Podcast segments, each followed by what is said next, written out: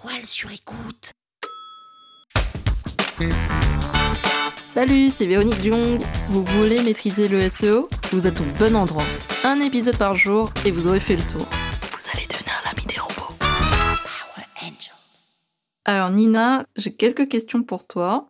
Comment marier intelligemment storytelling et référencement naturel? Pour marier le storytelling et le référencement naturel, je pense qu'il faut d'abord faire un travail de SEO. Véronique, c'est toi qui sais faire. C'est toi, en fait, qui va venir me faire le brief en me disant, bon, bah voilà les mots-clés à mettre. Et derrière, bah, le storytelling. Moi, je vais aller piocher dans ces mots-clés pour aller raconter une histoire autour de ces valeurs et autour de ces mots-clés. Donc, dans un cas, le storytelling va plutôt susciter les émotions.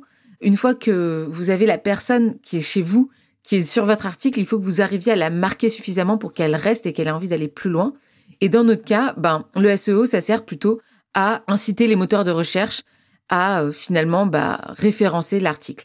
Donc moi, je dirais que c'est plutôt complémentaire. La première étape, ce serait le référencement naturel parce que un article, il peut être très bien storytellé. Si personne le trouve sur Google, ça sert à rien. Donc il faut avoir d'abord du bon référencement et derrière le storytelling, ça sert à marquer, à ancrer et à ancrer des émotions. Donc vraiment pour moi, c'est deux métiers qui sont complémentaires. Dans un cas, tu ramènes les gens chez toi et une fois qu'ils sont chez toi, tu fais en sorte de leur faire vivre une super expérience avec le storytelling. Est-ce que la génération automatique de contenu comme le GPT-3 peut menacer le copywriting manuel? Alors moi, je pense pas du tout. Je fais vraiment partie de la team des gens qui ne se sentent pas du tout menacés par les outils. Au contraire, je trouve que c'est génial, qu'il faut continuer à s'en servir et qu'il faut les aider à se développer. Pourquoi? Parce que tu peux avoir le meilleur outil du monde. Un outil ne fera jamais de psychologie. Or, la base du copywriting, c'est vraiment de comprendre ce qu'il y a dans la tête de ton client. Tu ne vendras pas de la même manière un vélo à quelqu'un qui veut passer de la voiture au vélo pour des raisons écologiques. Lui, tu lui diras, bon bah voilà, tu vas réduire ton empreinte carbone de 300% sur un an. De la même manière, euh, si je devais convaincre ma mère de passer de la voiture au vélo, elle a grandi à Paris depuis 40 ans, je lui dirais, bon, bah, tu vois, t'as vu les embouteillages apparaître, le vélo, ça va être un bon moyen pour toi de gagner du temps. Et si je devais me convaincre moi, je me dirais, bon, bah, Nina, t'as pris des kilos pendant le confinement, euh, c'est un bon moyen, le vélo, pour faire du sport sans prendre trop de temps dans ta journée. Et donc là, on voit bien que, en fonction de la personne qu'on a en face de nous, on va amener des arguments différents. Et finalement, le copywriting, c'est ça. C'est d'abord comprendre son client avant bah, d'essayer de lui vendre et avant d'écrire. Donc 80% du copywriting, c'est ça que les gens ne réalisent pas, c'est que 80% du copywriting, en fait, c'est pas de l'écriture, c'est de la vente, c'est de la psychologie, c'est comprendre la personne qu'on a en face de nous.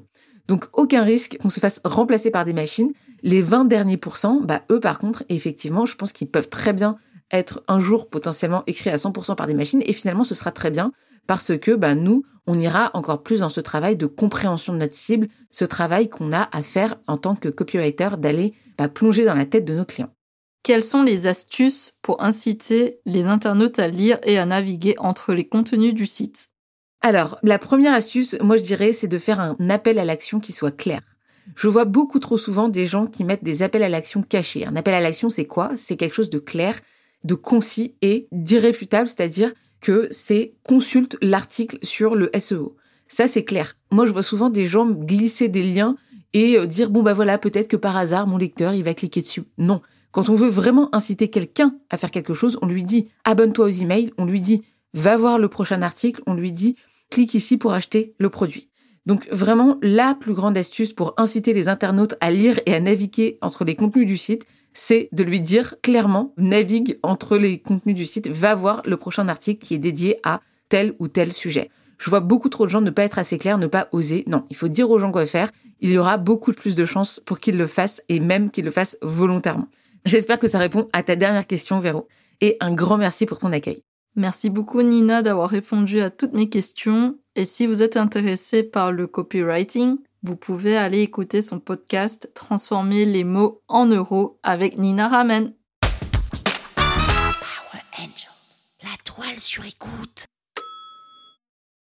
Cet épisode vous a plu? Le référencement vous intéresse? Et vous souhaitez aller plus loin? Vous pouvez me contacter via mon agence Rankwell pour un accompagnement en référencement naturel.